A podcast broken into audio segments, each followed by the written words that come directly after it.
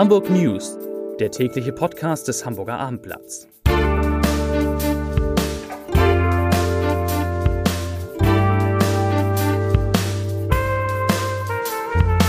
Herzlich willkommen zu unserem täglichen Podcast, in dem es heute um eine Revolution im Hamburger Rathaus geht, um die Jagd auf einen möglichen Serientäter in Hamburg, eine neue Schiffsverbindung und natürlich um das Spiel des HSV am Abend beim ersten FC Nürnberg. Mein Name ist Lars Heiler und ich freue mich sehr, dass Sie heute unsere, dass ihr heute unsere Gäste seid. Aber zunächst wie immer die drei, drei kurze Nachrichten hintereinander. Nachricht Nummer eins: In der Elbe ist heute Morgen eine Frauenleiche gefunden worden. Die Feuerwehr hat sie in der Nähe des Cruise Centers Altona geborgen. Jetzt ermittelt die Hamburger Rechtsmedizin.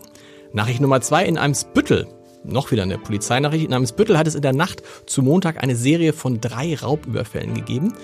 Ein unbekannter Mann überfiel zunächst zwei Spielhallen und dann ein Kiosk. Die Polizei hofft jetzt auf Hinweise aus der Bevölkerung. Und Nachricht Nummer drei. Seit dem 1. August läuft unsere Aktion Seid nett zueinander. Wir hatten mit vielen gerechnet, aber nicht mit dieser großen Resonanz. Die ersten 50.000 Aufkleber sind weg. Wir haben jetzt nochmal nachgelegt, neue Aufkleber gedruckt, mehr als 100.000.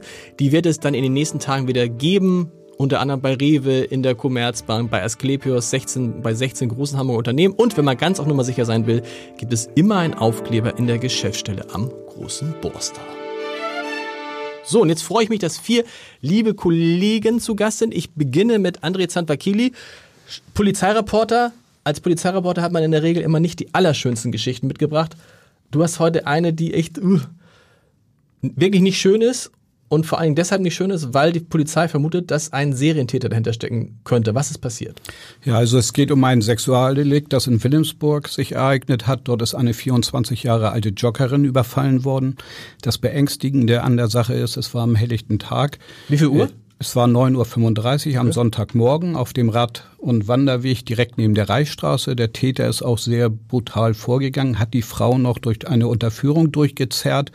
Äh, sie hat dann geschrien, sich gewehrt, hat diesem Mann in den Finger gebissen. Und das ist das Interessante. Man wird dadurch auch DNA haben, weil man einen Teil dieser herausgebissenen Fleisches sicherstellen konnte. Oh. Man muss aber allerdings dazu wissen, dass man den Täter dann schon in der DNA-Datei haben muss. Und da sind zum Beispiel auch als Vergleich deutlich weniger drin, als man zum Beispiel Fingerabdrücke hat. Aber es ist eine reelle Chance. Und warum glaubt die Polizei, dass das jemand sein könnte, der so etwas schon mal getan hat? Ja, wir hatten im April schon mal eine Tat dort in der Nähe im Inselpark. Und das ist fußläufig zu erreichen. Dort ist eine 78 Jahre alte Frau überfallen worden. Die Beschreibung des Täters ist nahezu identisch. Und auch wenn man diesen Altersunterschied hat, das ist spielt für solche Täter dann keine Rolle. Und das Beängstigende ist auch bei der Sache, im Gegensatz zu den meisten Sexualdelikten spielt sich das nicht in einer als Beziehungstat ab, wo sich also Täter und Opfer kannten, sondern der sucht sich wohl wirklich Zufallsopfer heraus, was jeder, jede Frau werden kann. Und hat auch diese 78-Jährige sexuell belästigt oder missbraucht? Ja, er hat es versucht. Dort ist das äh, dann für sie glücklich ausgegangen. Er hat sie dann beraubt und ist dann geflüchtet. Auffällig ist, dass die Beschreibung sehr, sehr nah beieinander liegt. Das ist normal, dass äh, Zeugen gerade in so einer Situation oder Opfer denn immer, äh, dass da Diskrepanzen drin sind, aber es sind schon viele auffällig. Weil denn die, die Wahrscheinlichkeit, dass dann zwei Frauen einen Mann beschreiben, der ungefähr gleich aussieht, ist eigentlich relativ gering, ne? weil man in so einer Situation eigentlich gar nicht so genau Dinge wahrnimmt. Ja, also beim Alter ist ein bisschen Unterschied. Bei der einen ist es 20 bis 25, bei der anderen 30 bis 35, aber alle anderen Parameter stimmen schon. Wie geht es der, der jungen Frau, die jetzt überfallen worden ist? Äh, sie ist ins Krankenhaus gekommen, ist dann aber wieder entlassen worden, also nach ambulanter Behandlung. Sie hat es, äh, wenn man das in so einem Fall überhaupt sagen kann, verhältnismäßig gut überstanden. Was das an ihrer Seele verursacht hat, weiß man natürlich nicht. Wie immer, wenn irgendjemand irgendwas beobachtet hat, wendet er sich einfach an die Polizei 110. In so einem Fall auch anrufen eigentlich? Ja, also die Polizei äh, sucht natürlich händeringend Zeugen. Es gibt zum Beispiel einen Mann, der den Täter noch verfolgt hat, ihn dann aus den Augen verloren hat. Der war dann nicht mehr da, als die ersten Peterwagen ankamen. Der wird natürlich händeringend gesucht. Und das Zweite ist, es ist natürlich zu der Zeit gut möglich, dass dort äh, noch relevante Beobachtungen gemacht worden sind.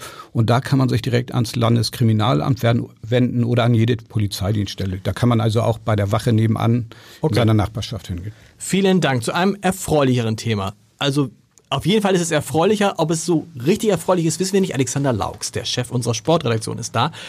Heute Abend, 20.30 Uhr, richtig, Korrekt. spielt der HSV sein zweites Zweitligaspiel beim ersten FC Nürnberg, ausgerechnet, äh, Erstliga-Absteiger und muss verhindern, dass es zu einem Fehlstart kommt. Weil äh, wenn sie verlieren, haben sie einen Punkt und wären dann schon wieder im unteren Tabellendrittel. Hm, dann wird es natürlich, würde es natürlich schon wieder ein bisschen unruhig werden.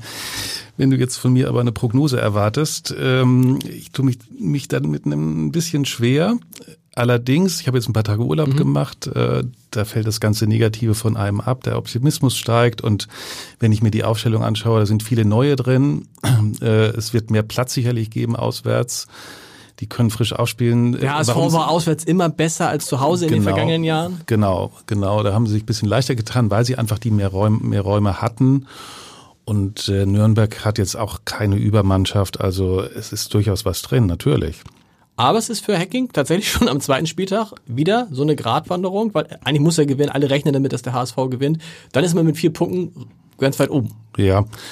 Na klar, das würde ihm deutlich mehr Ruhe verschaffen. Äh, aber ich denke mal, dass alle aufgefordert sind, wirklich Geduld zu haben. Wenn man so viele neue Leute integrieren muss, ist, zeigt die Erfahrung, dass das nicht von heute auf morgen geht. Natürlich hat er seine Ideen, sein Spielsystem, das zu vermitteln, ist, äh, geht aber eben nicht innerhalb von drei, vier Tagen. Nehmen wir den neuen, den Engländer, der dann wahrscheinlich irgendwann Spielt er heute? Zucker, Wie heißt er nochmal? Ich kann den Namen. Amici, Amici, Amici ähm, wird er heute? ausgesprochen. Ich denke, der wird zweite Halbzeit kommen. Natürlich hat er noch nicht alle Abläufe verinnerlicht. Das wird sicherlich noch eine Weile brauchen. Also, äh, wenn du mal den HSV mit einer Aktie vergleichst, ich glaube schon, dass sie äh, auf Sicht steigen wird, kann aber jetzt erst noch mal eine kleine Delle geben.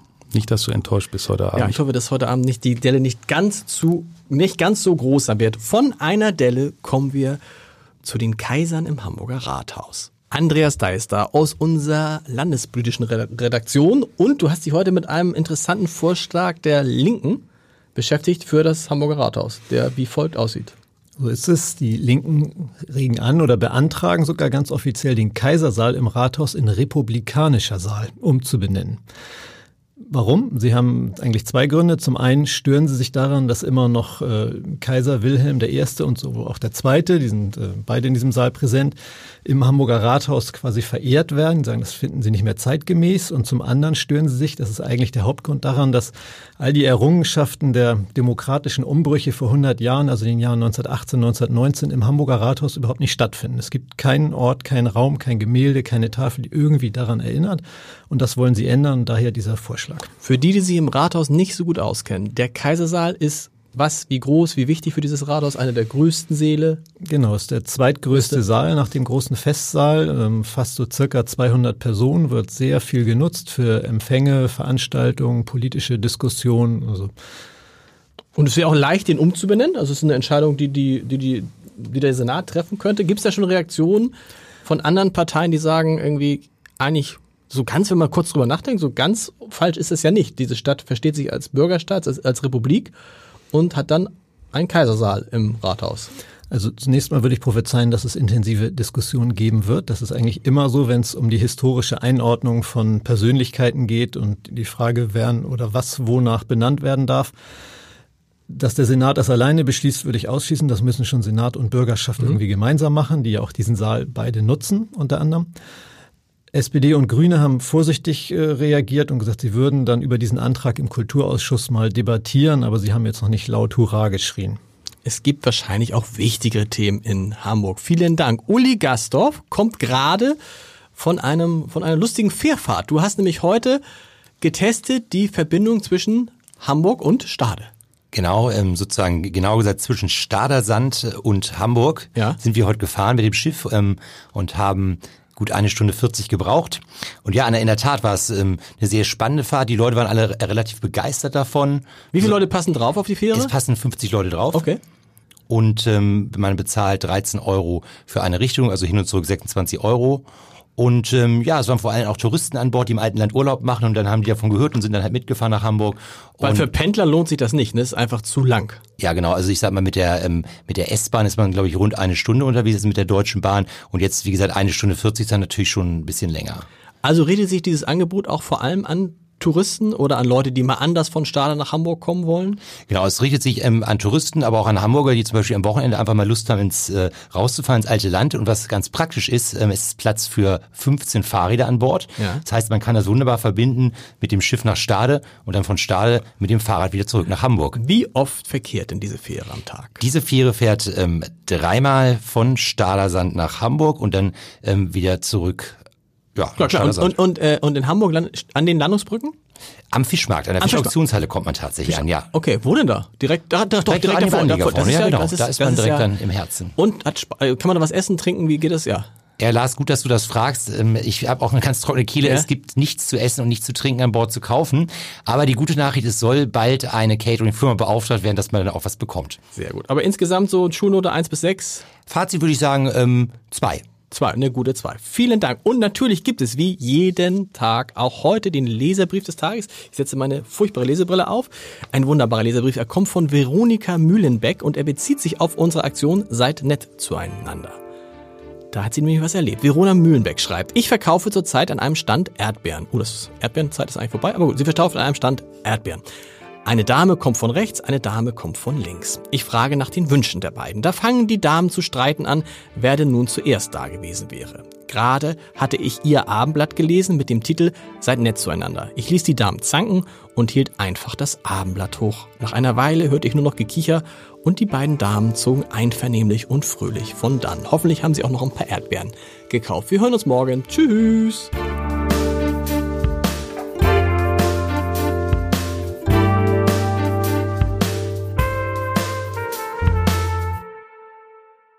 Weitere Podcasts vom Hamburger Abendblatt finden Sie auf abendblatt.de slash podcast.